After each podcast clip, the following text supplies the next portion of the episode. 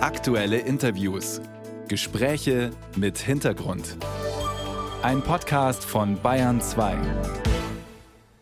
Die Energiekosten sind im internationalen Vergleich in Deutschland sehr hoch. Darunter leiden viele Unternehmen und Konzerne, gerade jetzt in Zeiten der Wirtschaftsflaute. Hildegard Müller, die Präsidentin des Verbands der deutschen Automobilindustrie, eine von vielen mahnenden Stimmen. Die Standortbedingungen werden vor allem hierzulande immer schwieriger. Die Steuer- und Abgabenlast ist international nicht wettbewerbsfähig. Unsere Energiepreise sind es erst recht nicht. Egal ob für energieintensive Unternehmen oder für Mittelständler. Sie wirken wie Bremsklötze. Wie aber kriegt man die Bremsklötze weg?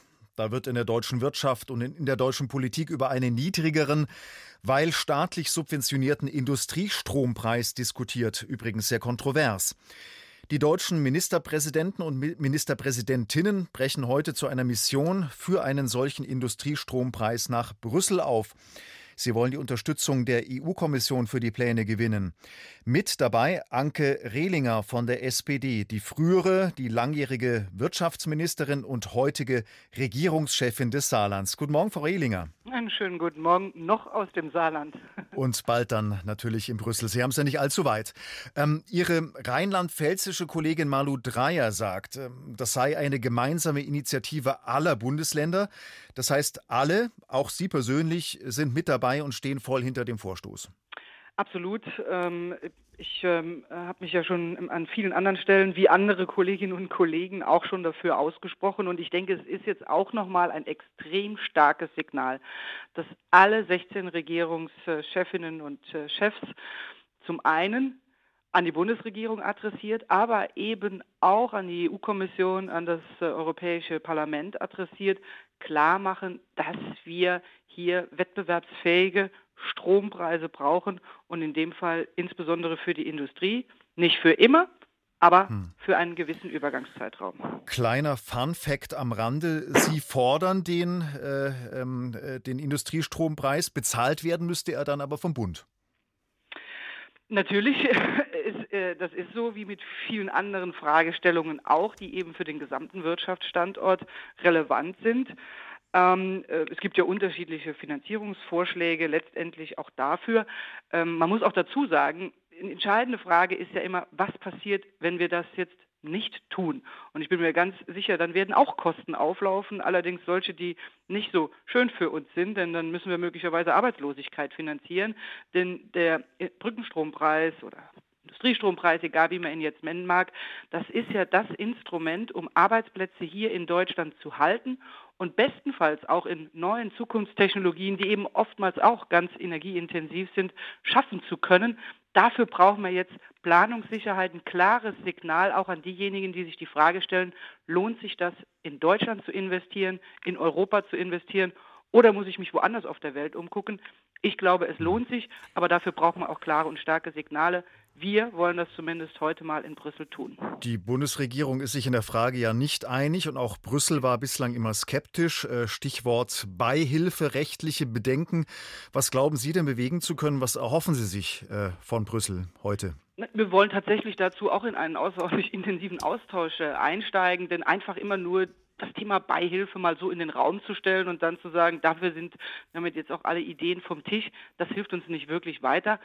Wenn das ein Problem ist, dann werden wir darüber diskutieren müssen, wie wir es beiseite schieben können. Und wir wollen natürlich auch noch ein paar andere Punkte besprechen, nämlich nicht nur die Frage, darf man das, sondern wie kommt man auch schneller zu Ergebnissen, auch ähm, im Rahmen dessen, was die EU-Kommission ähm, an Möglichkeiten hat. Denn wir haben eine hohe Veränderungsgeschwindigkeit in unserer mhm. Gesellschaft, in unserer Wirtschaft und dem müssen wir alle unsere Arbeitsweise anpassen, wir in den Ländern, der Bund, aber eben auch die EU-Kommission. Soll denn der Industriestrompreis Ihrer Vorstellung nach ähm, allen energieintensiven Firmen zugutekommen oder nur solchen, die sich auch gleichzeitig auf einen zügigen, klimagerechten Umbau verpflichten? Es soll natürlich vor allem auch darum gehen, dass es der internationale Wettbewerb ist, den man bestehen kann. Und ich bin auch sehr offen darüber zu diskutieren, dass ähm, natürlich die Auszahlung von Geldern und Unterstützung an der Stelle an Bedingungen geknüpft wird. Ähm, die SPD-Bundestagsfraktion hat ja auch ein paar Vorstellungen dazu äh, entwickelt, äh, wenn man jetzt nochmal sagt, okay, wir wollen damit ja ermöglichen, dass ein Transformationsprozess stattfindet und nicht zum falschen Zeitpunkt abgewürgt wird. Insofern wird man sicherlich daran Bedingungen knüpfen können.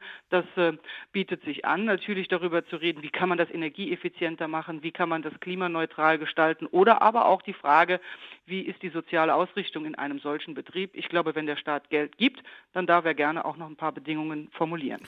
Sie sagen, Arbeitsplätze in Deutschland halten. Nun sagen Fachleute wie zum Beispiel Gabriel Felbermeier, der frühere Präsident des äh, Kiel-Instituts für Wirtschaftsforschung, eine sinkende Industriequote in Deutschland sei keine Katastrophe, sondern könnte eben Teil einer Umstrukturierung hin zu einer nachhaltigen Ökonomie sein. Äh, wie stehen Sie dazu? Ich persönlich würde dem vehement widersprechen. Das tue ich hiermit auch. Ähm, äh, ich halte nach wie vor die Industrie für das Rückgrat der deutschen Wirtschaft. Und wir haben den Menschen in diesem Land immer gesagt, die Umstellung unserer Energieerzeugung und die Umstellung unserer Wirtschaftsweise auf eine nachhaltige Wirtschaftsweise ist eine, die wir angehen wollen, aber nicht zu dem Preis, dass wir Deutschland deindustrialisieren. Das ist das Versprechen, das die Politik abgegeben hat. Und jetzt geht es nicht nur darum, abstrakt um irgendwelche Klimaziele zu streiten, sondern jetzt geht es ins Eingemachte, ums ganz Konkrete. Und da müssen wir jetzt liefern. Und da helfen mir auch keine volkswirtschaftlichen Kolloquien. Ich rede mit den Menschen, die Angst haben um ihre Arbeitsplätze. Und denen müssen wir Sicherheit geben. Nicht nur finanziell betrachtet, sondern auch emotional. Denn ich glaube, das ist nicht nur eine wirtschaftspolitische, sondern am Ende auch mit einer verunsicherten Gesellschaft eine gesellschaftspolitische Frage.